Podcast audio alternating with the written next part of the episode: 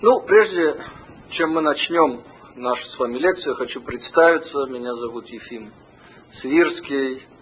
По профессии я психотерапевт, я гипнотерапевт и много лет работал как раз в сфере э, мануальной медицины, занимаясь манипуляциями костями черепа, внутричерепной мембраны, такая достаточно редкая специальность и психотерапии, гипнотерапии. То есть я работал на стыке физиологии и психологии. Когда люди узнают, э, чем я занимался, э, тот факт, что я закончил в Москве спецбиологическую школу и потом занимался много лет либо медицинскими предметами, либо психологическими, то люди, видя как бы кипу, бороду, спрашивают, ну, слушай, а как дошел ты до жизни такой? То есть, каким образом сегодня люди, которые занимаются наукой, или занимаются медициной, занимаются на психологии, каким образом люди приходят к еврейским традициям? Все-таки конец 20 века. И я отвечаю одним словом. Я говорю, информация. Дело в том, что когда мы с вами слышим э, слово иудаизм, то у нас по ассоциации возникает слово религия, а уже по ассоциации со словом религия, естественно, возникает слово вера. И вот люди говорят, что вот есть верующие люди, а есть неверующие. Вот он каким-то образом поверил, а я, если бы хотел, то мне трудно, или я не верю и так далее. На самом деле это неверно. На самом деле вот эти стереотипы, связывающие у нас понятие иудаизма с понятием религии, с понятием веры, они пришли к нам от атеистического общества, которое сражалось с христианством. В христианстве действительно, в основе христианства очень много таких вещей, которые связаны с верой, Христиане сами говорят о том, что мы не можем ничего доказать, и человек очень важные постулаты для христианства должен принимать на веру и так далее. И атеизм, сражаясь с христианством, говорил, вот смотрите, вот у них на самом деле только вера, а у нас, вот у нас чистые знания. А, иудаизм, э, это тоже неверно, но на самом деле иудаизм говорил всегда другое. То, что Бог существует, нужно знать. Слышите, не верить, а знать. Чем отличается вера от знаний? Знание предполагает какую-то информацию. И вот моя сегодняшняя задача, задача нашего сегодняшнего семинара именно в этом. Дать вам ту информацию, которую вы не сумели получить из-за воспитания, из-за отсутствия этой информации, то, что часть информации скрывали, попытаться разобраться вот в тех вещах, которые мне удалось изучить благодаря тому, что я уехал из России достаточно давно, 26 лет назад, и пол жизни проведя на Западе, я сумел получить вот эту информацию, вот это образование. Итак, поскольку мы с вами будем говорить информацию, я надеюсь, что все, что я буду говорить, будет вам понятно, и если вам что-то не будет понятно, то это должно быть уточнено, чтобы здесь все было достаточно понятно. Вы знаете, я обычно начинаю с такой истории, которая рассказывается как анекдот, на самом деле она действительно имеет, что называется, место быть. Приходит атеист к Равину и говорит ему, Рэби, я не верю в Бога. И Равин смотрит на него и говорит, ну и что, говорит, я тоже не верю в Бога. Ну, тут у атеиста называется челюсть от удивления, знаете, отвисает. Он говорит, Рэби, как же так вы не верите в Бога? Вам вроде по э, религии, по профессии даже по вашей положено верить. И на что Равин улыбаясь, говорит, да нет, говорит, ты не понимаешь, говорит, в того Бога, в которого ты не веришь, я тоже не верю. Это очень важное первое замечание, что когда я встречаю людей, которые приехали из бывшего Советского Союза или людей в бывшем Советском Союзе, и люди говорят мне, я не верю в Бога. Я говорю, хорошо, расскажите мне о том Боге, в которого вы не верите. И буквально через две минуты я вам говорю то же самое. В того Бога, в которого вы не верите, я тоже не верю. Или люди мне говорят, знаете, говорит, мне, меня интересует иудаизм. Я говорю, хорошо, расскажите мне о том иудаизме, который вас не интересует. И опять через буквально две минуты я вам говорю, что вот если бы иудаизм был то, что вы описываете, меня бы это тоже не интересовало. Теперь займемся, а что это на самом деле. Так вот, первый вопрос, который я хочу задать всем, это а что мы понимаем под понятием Бог? А что иудаизм понимает под понятием Бог? Вот евреи 3300 лет, что мы понимали, когда мы говорили Всевышний, Творец, Бог, что имелось в виду? И для того, чтобы, ну, просто как бы понять, находимся мы с вами на одной волне или нет, я обычно задаю несколько вопросов. Первый вопрос, который вы можете задать себе, задать своим близким, друзьям, и вы увидите, какие разные ответы вы получите, это где находится Бог. Вот где Бог? Сейчас, в данный момент, где Он находится. И вы увидите, что ответы, они потрясающе разные. То есть огромное количество людей скажет вам, что Бог везде. Кто-то вам скажет, что Бог в душе. Кто-то скажет, что Бог на небе. Кто-то скажет, что он просто не знает на самом деле, где находится Бог. Но если человек говорит вам, что Бог везде, то тогда я задаю второй вопрос. Ну скажите, а вот в столе, вот, вот в этом столе, да, есть Бог или нет? И, конечно же, очень часто, большую часть времени человек мне говорит, ну, в столе, конечно, нет. То есть Бог в живых предметах, а в столе его нет и быть не может. Есть люди, которые говорят, что нет, Бог есть и в столе тоже. Ну, если он везде, значит, он в столе тоже, как бы логично, да? Тогда я задаю еще один вопрос. Я говорю, а где в столе? И вот тут человек начинает теряться. Мне как-то раз одна девушка ответила, говорит, а он говорит, на молекулярном уровне. Я говорю, скажите, а что, если мы посмотрим большой микроскоп, то при определенном увеличении, знаете, такая рука будет махать, говорит, да, наконец ты меня нашел, да? Показывается, что люди не совсем понимают, что мы имеем в виду под понятием Бог, когда мы говорим Бог и Творец. Теперь давайте посмотрим, что говорит по этому поводу еврейской традиции. Три тысячи, как мы сказали, триста лет э, люди об этом знали. В последнее время, вот у нас сейчас, вами видите, из-за отсутствия информации были такие проблемы. Если мы спросим любого знающего человека на Западе, что дал миру иудаизм, то любой знающий человек ответит вам двумя словами. Да, это этический монотеизм. Ну, этика, это понятно. Монотеизм – это единобожие. Теперь, что такое единобожие в понимании, традиционном еврейском понимании? И ответ на это следующий. Что все, что существует, получает свою энергию и поддерживается одним источником. Все, что существует, получает свою энергию и поддерживается одним источником. Что это значит? Давайте с вами посмотрим очень быстро. Мы с вами знаем из школьной физики, что вся материя состоит из молекул. Молекулы из атомов, а атомы состоят из элементарных частиц. Электроны, протоны, нейтроны и так далее. Теперь вспомните из школьной, что называется, физики. Вот если мы возьмем электроны, нейтроны, протоны стола, воздуха, человеческого тела, воды, Земли, как планеты, я имею в виду, или далеких звезд. Вот все эти вещи совершенно разные по своим качествам, разные по своим характеристикам. Состоят ли они из тех же самых электронов, протонов, нейтронов или разных? И школьная физика сегодня нам говорит совершенно точно, что все эти вещи, как и все другие, состоят из абсолютно тех же самых элементарных частиц. Теперь вдумайтесь в то, что мы сказали. Что оказывается на уровне вот этих самых элементарных частиц мы с вами уже не видим разницы между любой вещью, сотворенной в этой Вселенной. То есть вся материя абсолютно на уровне элементарных частиц состоит из одних и тех же кубиков. На самом деле физиков это очень сильно впечатлило.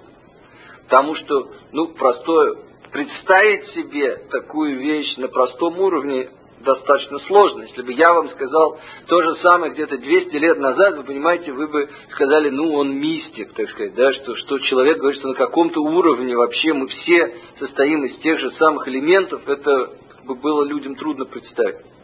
Теперь физики задали тогда такой вопрос. Слушайте, а может быть вот эти вот элементы, как называемые элементарные частицы, они состоят еще из более простых частиц. И действительно эти частицы сегодня найдены, они называются кварки, называются лептоны. То есть это частицы, которые составляют так называемые элементарные частицы. То есть что мы с вами видим? Мы видим, что так называемое фундаментальное направление науки указывает нам, чем глубже мы с вами забираемся в сущность, смотрим на сущность материи, тем мы больше и больше приходим к единству – и мы видим с вами, что когда мы говорим о физических законах, законах взаимодействия, мы видим то же самое. В начале, в XIX веке, в начале XX века было найдено множество законов, которые не знали раньше. И поскольку мы видели больше и больше законов, о, говорили нам ученые, мир намного более сложен, чем нам казалось. А потом мы стали находить суперобъединяющие законы. И уже несколько десятков лет назад, если вы спросили у физиков, скажите, а вот сколько есть таких фундаментальных сил, из которых можно потом получить все остальные законы? Они вам сказали бы четыре. Теперь потом была найдена возможность, то есть физики увидели, как можно два из них свести вместе, их стало три. Сегодня есть теория, что можно еще две свести вместе из этих сил, стало две. И сегодня нам говорят физики, что мы не верим, что вот эти две силы, которые существуют, которые мы знаем и мы изучаем, они существуют как две силы сами по себе. Они говорят, что мы на самом деле верим, говорят физики, мы не можем пока это доказать, поэтому мы только верим, что эти две силы тоже вытекают из единой силы, которая потом разъединяется. Ну, например, Эйнштейн искал вот эту а, единую силу всю жизнь, назывался теорией единого поля. Вы понимаете, что это значит? Физик говорит, почему мы это ищем? Понимаете, если мы найдем эту единую силу, то тогда мы найдем единую силу, с помощью которой мы можем объяснить все, что происходит во Вселенной. Взаимодействие всех сил вытекает из вот этой силы. Теперь, сказав это, они говорят, подождите, единая сила, с помощью которой можем объяснить все, что происходит во Вселенной, говорит, мы где-то это слышали. Подумав немножко, они говорят, это мы, говорит, в Библии прочитали. То есть, оказывается, понимаете, потрясающая вещь. 3300 лет назад весь еврейский народ получил каким-то образом, каким мы с вами можем поговорить намного позже, такую непростую информацию, что все, что мы с вами видим, все, что существует, все вытекает из и получает свою энергию из единого источника и постоянно им поддерживается. То есть вопрос на ответ на вопрос, есть ли Бог в столе, звучит очень парадоксально. Как? В этом столе, кроме Бога, ничего нет. А точнее, в этом столе, кроме божественного проявления, проявления божественного, ничего нет. Что это значит? Это значит, что если в этом столе есть хоть один электрон, есть хоть один протон, хоть один нейтрон, который получает свою энергию из другого источника, нет того самого единого источника, значит, есть в мире два источника энергии, и это значит, что есть два Бога. А, говорит нам иудаизм, двух богов не существует. Все, что выходит, все выходит из единого источника. Теперь, это на самом деле только пол ответа. А вторая половина ответа, она звучит еще более странно. Почему? Потому что мы с вами видим, что все, что существует в мире, все, что есть в мире, на самом деле является проявлением Творца. Мы говорим о проявлениях Творца. А что такое сущность Творца? Дело в том, что говорит нам с вами э, сегодня наука, что время и материя, время, пространство и материя, да, все эти три вещи, они являются тоже созданными. Что мы можем сказать о сущности Творца? И вот тут ответ еще более странный. Если мы с вами зададим вопрос, а где же сущность Творца, то ответ звучит так, говорит, а мы даже вопрос этот задать не можем. Давайте разберемся, почему мы не можем задать этот вопрос. Ну давайте, чтобы нам было совсем просто, мы как бы на простых понятиях. Знаете, вот проблема курица и яйцо. В чем проблема? Курица сама себя создать не могла. Яйцо тоже само себя создать не могло. Что это значит? Это значит, что что-то, что создало и курицу, и яйцо, принципиально отличалось и от курицы, и от яйца. Замечательно. Теперь давайте посмотрим. Говорят нам физики, вот все слышали теория большого взрыва, что 16 миллиардов лет назад прозвучал большой взрыв. В результате этого большого взрыва появилось три вещи. Это, как мы уже сказали, материя, время и пространство. То есть, что это значит? Тот, кто создавал материю, время и пространство, до создания материи, времени и пространства, находился вне времени, вне материи и вне пространства, потому что этих трех вещей не было. Теперь, что это значит? А значит, что когда мы задаем вопрос «где?», это же вопрос, связанный с пространством. Когда нет пространства, то нельзя задать вопрос даже «где?». Понимаете, в чем дело? То есть мы некорректно даже ставим вопрос, мы не можем задать этот вопрос. Теперь, я сказал одну, опять вещь неточную, специально сказал, до создания времени. Дело в том, что до создания времени не было до. И поэтому не стоит вопрос, а что было до того, потому что до того не было до того.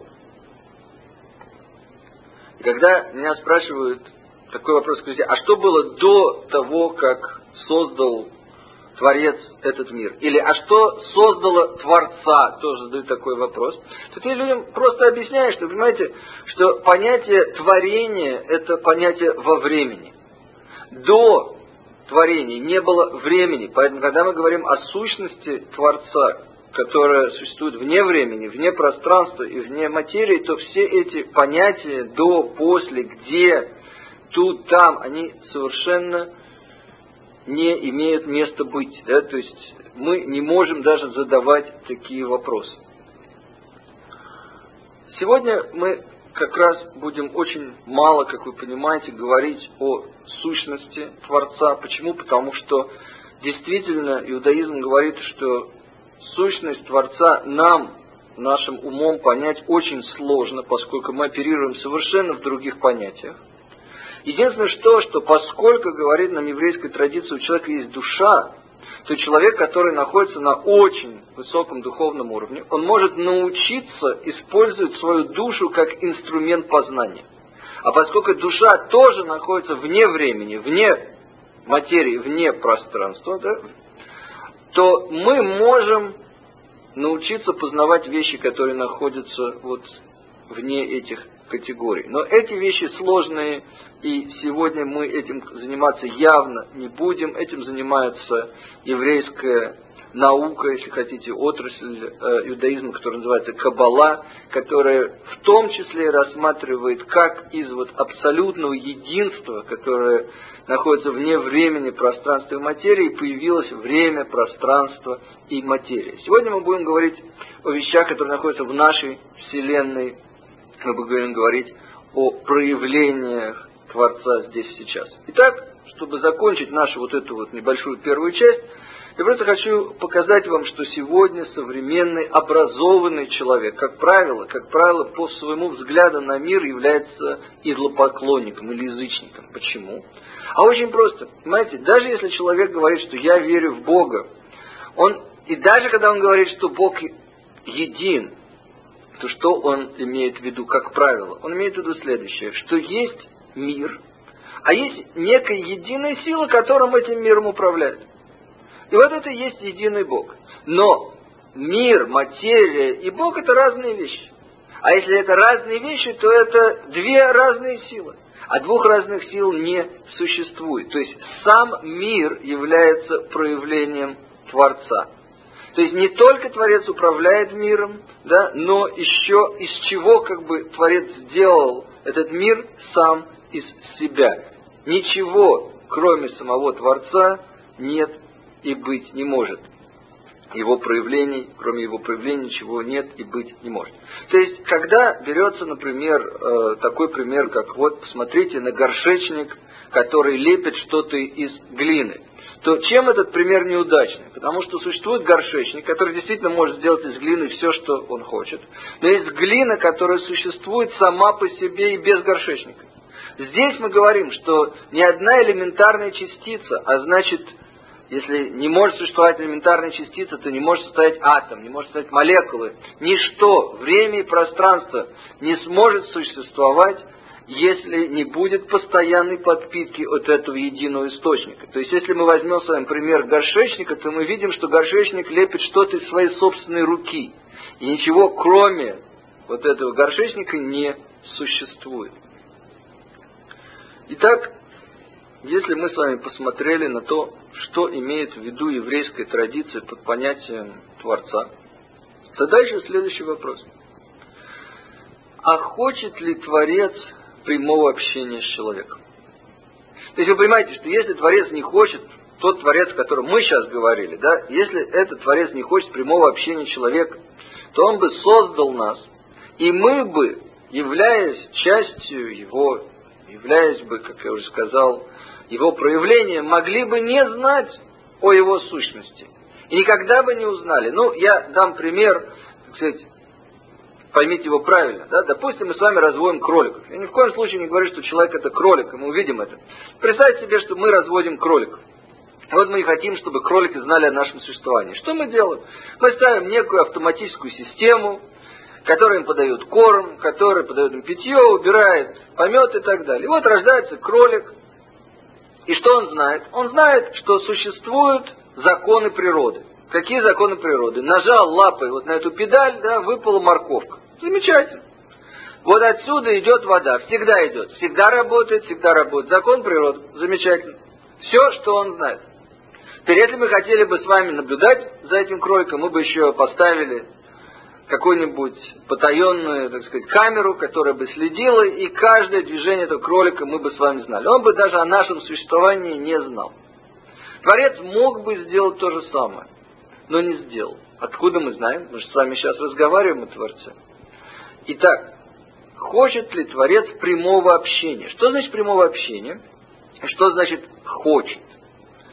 Ну, хочет, можно по-другому сказать вопрос, э, задать, что поскольку все, что появляется в этом мире, появляется только потому, что Творец хочет, чтобы это появилось, то есть создал ли Творец возможность прямого общения, потому что если он создал возможность прямого общения между человеком и самим собой, значит он его хочет. Так, вопрос такой. Создал ли Творец возможность прямого общения, при котором я говорю с Творцом, он говорит мне, я его слышу, понимаю, что он говорит, говорю с ним еще раз и так далее, так далее. И опять, если вы спросите у ваших друзей, знакомых, подумайте сами, то ответы вы получите самые разные. Еврейская традиция говорит на это однозначно, что да. Человек создан с возможностью прямого общения с Творцом. Более того, это нормальное человеческое состояние. Откуда мы знаем? Да посмотрим давайте на первого человека. Первый человек, Адам, имел возможность общаться с Творцом? Имел? То есть Адам это архетип всего человечества. То есть человек создан изначально возможностью прямого общения. Но кроме Адама, вы знаете, что был, были пророки, наши праотцы были пророками, Моисей общался напрямую, пророки после Моисея общались. Теперь, у евреев были школы пророков. Знаете, сколько пророков было у евреев? И ответ, по крайней мере, миллион двести тысяч. То есть так же, как молодые люди, девушки э, после окончания школы сейчас идут в университет, тогда молодые люди и девушки тоже шли в школу пророков. И у нас были созданы, я же сказал, миллион двести тысяч пророков. Это пророки, которые э, уже получили пророчество, а было еще больше людей, которые были на уровне пророчества, но не получили, или были на очень близких уровнях и так далее и так далее. Теперь, просто на секундочку, что такое пророчество? Пророчество – это прямой контакт с Всевышним. То, что человек может видеть будущее, или ему показывается какое-то будущее, это просто результат вот этого контакта. Но на самом деле, как бы это не, не значит, вот предсказатель будущего это и есть пророк. Самое главное в пророчестве это выход на прямую связь с Творцом. Почему мы не знаем об этих пророках, а знаем только о тех пророках, которых описывается в Танахе. Дело в том, что тем пророкам, которых описано, которые описаны в Танахе, тем э, пророкам были даны некие данные о конце времен. То есть было сказано, вот это пророчество, оно о конце времен, и поэтому запиши его, чтобы это люди помнили и видели, и знали, и так далее. А те пророки, которые не получали пророчество на конец времен, их было очень много, вот о них мы с вами и не знаем. Те, кто читали Танах, помнят, что когда э, Саул, первый царь Израиля, был помазан на царство, то он увидел, как сказано был сон, да, то есть множество пророков, которые шли и пророчили, и он тоже какое-то время пророчествовал, а потом перестал. То есть он достиг уровня пророчества, потом он ушел с этого уровня пророчества, но мы видим, что просто есть описание большого количества пророков, которых мы не знали по имени. Так вот, как я уже сказал, Тора говорит нам, еврейская традиция говорит нам, что да, у нас есть возможность такого контакта. И тогда вопрос, слушайте, но если Творец всесилен, если Он везде и всегда, то есть здесь и сейчас, и если Он создал человека с возможностью прямого контакта, и если Он хочет этого прямого контакта, что Он контактировал с человеком, то почему нам так сложно сегодня контактировать с Творцом? И это, я считаю, фундаментальный жизненный вопрос, потому что если мы можем выйти с вами на источник знаний, на источник добра, на источник всего самого лучшего, что есть в мире, то вы понимаете, что для человека это, пожалуй, одна из наиболее важных и осмысленных вещей, которые он может сделать в своей жизни. Так вот, чем дело? Ответ вот в. Дело в том, что говорит нам наша традиция, что мы созданы по образу и подобию Творца. И задают наши мудрецы такой вопрос. Скажите, а что такое вот образ и подобие? Ну, давайте немножечко поговорим о подобии. Подобие означает подобие каких-то качеств. Каких качеств? И вот здесь есть два очень важных качества, о которых я сейчас хочу поговорить. Первое. Что мы знаем с вами вообще о Творце? Ну, точно одну вещь, что если он существует, правильно, да, то он Творец. То есть посмотрите на этот мир, посмотрите на природу, посмотрите на тех же самых насекомых, их сотни тысяч видов насекомых. То есть посмотрите на деревья, посмотрите на планеты, звезды, на потрясающий сложный замечательно красивый, гармоничный мир. То есть вы, мы, наверное, и там миллионной доли не понимаем, может быть, даже больше, сложности этого мира, но мы видим, какой потрясающий творческий потенциал есть у Создателя. Так вот, будучи созданы по подобию Создателя, мы имеем такой же творческий потенциал. Теперь, что было бы самое страшное, что было бы самое плохое для человека, созданного с таким творческим потенциалом? Это быть созданным в мире, в котором уже все закончено, все готово. Вы представляете себе, человек спрашивает Творца, хорошо, а что я могу сделать? Вот как я могу реализовать свой творческий потенциал? Творец говорит, да никак не можешь, говорит, все уже закончено, все уже сделано. Да? Вот. Ну и, естественно, человек в этот момент говорит, да, говорит, а вот, ты пистолет сделал тоже, да, вот, вот я сейчас пулю себе в лоб пущу от скуки. То есть действительно, как бы, понимаете, что может быть бессмысленно, что может быть чудовищнее невозможности творить при таком творческом потенциале. И поэтому Творец говорит так, слушай, я специально оставляю мир незавершенным. Я его творю в развитии. Для чего? Для того, чтобы ты, человек, мог использовать свой творческий потенциал и завершить этот мир. Таким образом, ты становишься партнером Создателя и завершаешь этот мир и используешь тот творческий потенциал, который есть в самом тебе. Но здесь есть еще одна очень важная вещь. Какая? Это свобода выбора. У Творца была абсолютная свобода, творить мир или не творить. Почему? Потому что мы знаем, что Творец, он абсолютен, идеален, ему нет такого, чтобы ему что-то не хватало. Поэтому он не построил мир из-за нужды, из-за необходимости, А значит, это была абсолютная свободная воля, если хотите. То есть абсолютная свобода творить или не творить. И человек создан тоже с такой же степенью свободы. Что это, что это значит? Давайте посмотрим. Дело в том, что на самом деле вот эта свобода, возможность творить или разрушать, это э, две грани, две стороны одной и той же монеты, если хотите, две грани одного и того же явления. Почему? Мы сами не можем создавать что-то из ничего. Значит, как мы создаем? Мы берем что-то, что уже существует.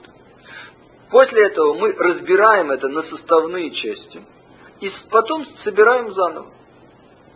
Теперь, но если у нас есть возможность разобрать, то поскольку у нас есть с вами свобода выбора, у нас есть возможность не собирать. А это уже, на самом деле, разрушение.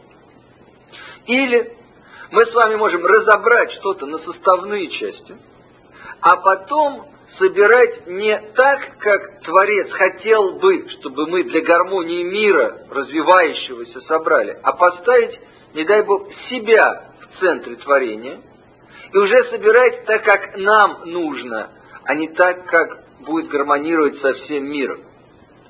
То есть человек, он как бы, понимаете, говорит как, что, конечно, лучше всего, чтобы никто законов не нарушал. Но есть у него такая идея, если все законы не будут нарушать, а я единственный, понимаете, да, их нарушу с выгодой для себя, то я-то когда совсем выиграю. Вот, ну, правда, проблема в том, что так все решают, и потом уже все идет наискосок. И человек никогда не выигрывает.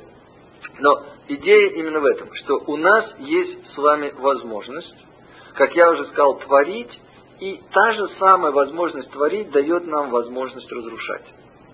То есть, когда мы с вами достигли какого-то уровня знания, когда мы с вами можем уже материю разлагать не только на атомы, когда мы с вами научились разлагать ее на атомы, то у нас с вами появилась химия. А когда физика научилась уже атомы разлагать на составные части, типа урана, у нас появился уже доступ к ядерной энергии. И тогда у нас появились возможности и для творчества, и колоссальные новые возможности для разрушения. То есть эти возможности идут вместе. Если ты уберешь у человека возможность для разрушения, оказывается, что ты убираешь возможность для творчества. Творец говорит, я в такие игры не играю. Хотите, вы можете создать все, но тогда вы сумеете разрушить все. Итак, мы видим с вами, что создан человек, создан человек с с колоссальным творческим потенциалом по образу и подобию и с возможностью свободы выбора. Давайте посмотрим, что произошло дальше. Первый человек, Адам, помещается в райский сад. Те, кто читал, помнят, те, кто не читал, обязательно посмотрите, прочтите.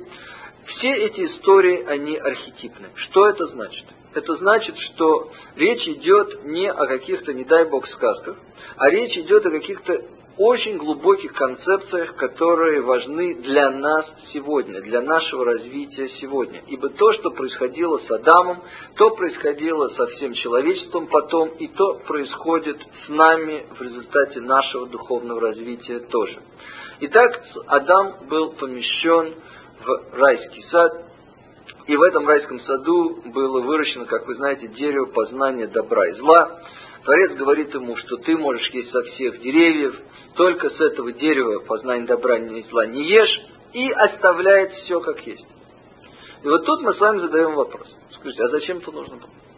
Но если Творец не хотел, чтобы Адам ел дерево познания добра и зла, ну так не, выра... не вообще давайте его не вырастим. Или Хочешь его вырастить, пожалуйста, ну, в другом месте. Или, в конце концов, если тебе по каким-то причинам нужно вырастить его именно в центре, в середине сада, давайте обнесем забором. Херувимов поставим, в конце концов. Есть же у Творца, есть возможность охранять дерево. Нет, Творец ничего этого не делал. Зачем? И ответ звучит, как вы многие уже догадались, очень просто. Свобода выбора. Ответ, казалось бы, парадоксальный, но действительно так оно и есть. Что для того, чтобы была бы свобода выбора у человека, для того, чтобы была свобода выбора, должно было быть одно «нет». То есть, если бы человеку была дана возможность есть со всех деревьев сада. Ну, Творец говорит, смотрите, ешь со всех деревьев сада. Замечательно. А что я могу сделать не так? Ничего не можешь сделать не так. Все. Человек либо становится роботом, либо он как ребенок помещен в такие условия, когда у него забрали все, что он может сделать не так, и на самом деле это, это не человеческая жизнь, это уже возможностей у него нет. Поэтому Творец ему говорит так, смотри, вот видишь вот это дерево, пожалуйста, не ешь с него, потому что если ты с него съешь, ты можешь это теоретически сделать, но в мир придет смерть. То есть ты начнешь разрушать. Не делай этого. И оставляет все как есть, потому что у человека должна быть свобода выбора. Приходит Нахаш, змей, Хаве. Хава это Ева. Да? Значит, Хава. И говорит Нахаш следующее. Не правда ли Творец запретил вам есть со всех деревьев сада? И Хава ему отвечает, нет, нет, нет, со всех деревьев сада есть нам можно, а вот с одного дерева, с одного дерева есть нельзя. Теперь вопрос, почему змей говорит то, что он сказал? Почему он начал именно с этого вопроса? Не правда ли вам запретили есть со всех деревьев сада? На какую больную мозоль он давит? Оказывается, на ту же самую. Свобода. Неужели вас так ограничили, говорит змей. И женщина говорит ему, нет, говорит, нет, нас ограничили только в одном. Теперь, что делает змей? Это называется в психологии психологическая перефокусировка. Еще раз, психологическая перефокусировка. Что это значит? Что должна была сказать ему женщина? Говорит, вы знаешь, нам запретили есть с одного дерева, и в этом запрете есть залог нашей свободы. Почему? Животные могли есть дерево познания добра и зла? Могли. Почему? Да они ничего изменить не могут. А мы можем этим самым принести в мир зло. А значит, у нас есть выбор между добром не есть и злом есть и разрушить. Правильно? И в этом залог, на самом деле, нашей свободы. Что он делает? В чем психологическая перефокусировка? Он заставляет увидеть ее эту заповедь не как часть свободы, а как запрещение. Это единственное запрещение. И женщина начинает чувствовать, что ей что-то не додали. Теперь представляете себе, если вы перефокусируете человека, и ему начнет казаться, что ему чего-то не додали, так ему точно, тут же этого захочется. А если не додали ни одно, так захочется это, именно это. Хава съела с дерева познания добра и зла, дала Адаму, Адам тоже съел, но Адама тоже была как бы свобода выбора. Почему съел Адам? Но прежде чем мы с вами поговорим, почему съел Адам, мы опять-таки посмотрим, что то, о чем я сказал, это вещь достаточно архетипная. То есть это вещь сейчас и сегодня э, мы видим в нашей жизни те же самые вещи. А что имеется в виду? Приходит тот же самый змей. Как э, вы знаете, в русском, на русском языке его называли змея-искуситель. И говорит человеку, это голос внутри нас. И говорит, несчастный еврей, неужели тебя так ограничили? Но ну, представляешь себе вот все эти заповеди, ну вот законы шаббата, вот этого не делай, это не делай, говорит, несчастный еврей. Посмотри на всех других людей. И что ты видишь? Все могут делать это. Все могут есть, что они хотят. А у тебя законы кашрута, законы шаббата и так далее, и так далее. Бедный еврей. Тот же самый голос. Также нас и жалеет. А что мы должны ему сказать? Мы сами начинаем себя жалеть. Мы сами начинаем видеть, что нас ограничивают каким-то образом. Да? Что мы должны сказать? Мы должны сказать следующее, что каждый этот запрет, это на самом деле возможность для проявления нашей свободы. Почему? В чем проблема с неевреями? Да нет никакой проблемы. Мы их любим, мы их ценим, мы их уважаем. Но душа не еврея, душа не еврея не имеет доступа к духовной энергии шаббата. Если не еврей хочет, он может перейти в иудаизм, у него появится этот доступ. Любой человек, который хочет, может перейти в иудаизм. Но в данный момент у него нету, и поэтому он ничего не может испортить. У него нету доступа к духовной энергии кошерной еды, и поэтому он может есть все, что он хочет. Тем, что я не нарушаю шаббат, я могу что-то исправить. А тем, что я нарушаю шаббат, я могу что-то испортить. То есть на самом деле каждый из этих запретов – это дополнительная степень свободы. Сделаешь, так как сказал Творец, будет в мире добро. Не сделаешь, можешь разрушить. Больше возможностей, больше ответственности, больше ограничений, которые помогают в духовном росте, то есть помогают освободиться. То есть мы видим, что вещи эти чрезвычайно типичные для нашей жизни. Почему съел Адам? Было много причин, я хочу сказать сейчас об одной из них. Адам съел вот почему. Он сказал, конечно, быть легко праведным человеком, когда ты живешь в райском саду. И у тебя нет доступа к добру и злу. Оно вне тебя. Теперь, если я, сказал Адам, съем с дерева познания добра и зла, и добро и зло зайдет в меня, то я знаю, сказал Адам, нету зла, которое бы имело своего собственного источника.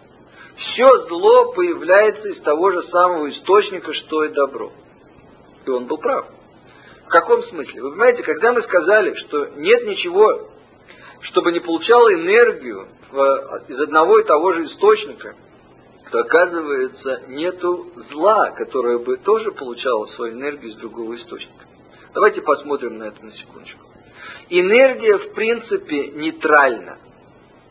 То есть, вот у нас с вами есть энергия в том же самом уране, правильно? Ну, она сидит и сидит. Но как только мы получили доступ к расщеплению, к тому, что мы можем расщепить этот, этот уран, то теперь, когда мы получили доступ к этой ядерной энергии, мы можем ту же самую энергию использовать в добро и ту же самую энергию использовать во зло. То есть вопрос только в том, вектор энергии, как он используется. Та же самая энергия может служить для целей творческих и продуктивных, и та же самая энергия может служить для целей разрушительной. Вот что имел в виду Адам. Он говорит, что когда я получу доступ к этим знаниям добра и зла, когда добро и зло станет частью меня, я просто перенаправлю всю негативную энергию. И перенаправив ее, она же, та же самая энергия, станет позитивной. И тогда я закончу творение Вселенной, тогда я стану по-настоящему праведным человеком, тогда я выполню свое предназначение. Прав он был или не прав? И ответ, на самом деле, он был прав, и он был очень неправ. Он был прав в том, что он должен был это сделать. Он должен был съесть плод дерева познания добра и зла, он должен был перенаправить энергию, в этом было его предназначение, он был прав, сто процентов. Он был неправ в одном. Творец, говорит нам устная традиция, сказал ему, не ешь пока дерево, дерево добра и зла, почему ты слишком молод. То есть этот запрет на съедание плода дерева добра и зла, он не был вечным. Говорит нам устная традиция, что человек должен был дождаться шаббата, и тогда он был бы уже более выросшим, он уже был бы более зрелым, и Творец бы разрешил ему съесть дерево познания добра и зла, и никакого зла от этого бы не произошло. Что я имею в виду? В чем здесь проблема? Дело в том, что, вы понимаете, информация, она не нейтральна. Очень часто человек, который получил информацию слишком рано, он оказывается, что может быть даже убит этой информацией. И она может его настолько искорежить, настолько поменять, настолько сломать, что человек себе даже этого не представляет.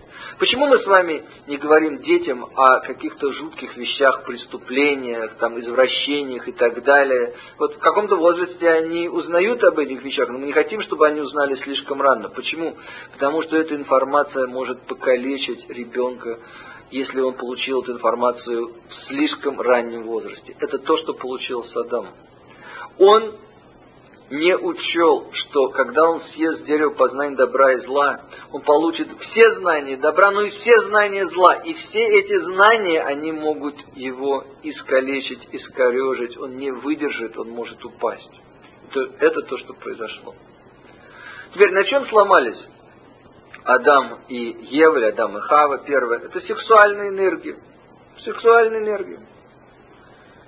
Откуда мы с вами видим? Посмотрите, сказано, что раньше они были ноги и не стыдились, а теперь у них открылись глаза, они увидели, что они ноги, и они устыдились. Давайте подумаем, что происходит. Ну, что такое, во-первых, сексуальная энергия? Подумайте. Самая замечательная энергия, которая есть только в мире. Эта энергия дается человеку Творцом. Дается она ему с заповедью «плодись и размножайся». Это энергия, которая дает человеку максимальное удовольствие. Это энергия, которая дает ему максимальную близость к другому человеку. Муж и жена воссоединяют вот этого первого Адама, да, становятся одним. Это энергия, которая позволяет души духовных, из духовных миров привести сюда, в материальный мир. Это дети. То есть фантастическая чистая, святая, приятная энергия. Что в ней есть вообще плохого? Ничего. И они это знали, и они не стыдились. Теперь, а что получилось, когда они съели дерево познания добра и зла? Они вдруг увидели, а что сделать, если эту энергию перевернуть на 180 градусов? И оказывается, что та же самая сексуальная энергия, перевернутая на 180 градусов в другую сторону, становится самой грязной, самой низкой, самой подлой, самой кровожадной энергией, которая только есть. Подумайте о всех убийствах, изнасилованиях, интригах и так далее, которые тоже были связаны с сексуальной энергией и использованием человека человеком. То есть человек может просто превратить другого человека в предмет – Теперь, узнав это, что они должны были сделать? Да все очень просто. Они должны были теперь взять вот эту вот грязную, черную, как бы, эту, эту энергию и перевернуть ее на 180 градусов. Теперь, что с нами случается, когда мы с вами видим какие-то вещи, и нам становится настолько стыдно, настолько ужасно, что у нас это есть, или мы сделали что-то такое, да? Первое, что мы хотим сделать, мы хотим спрятаться. Хотим убежать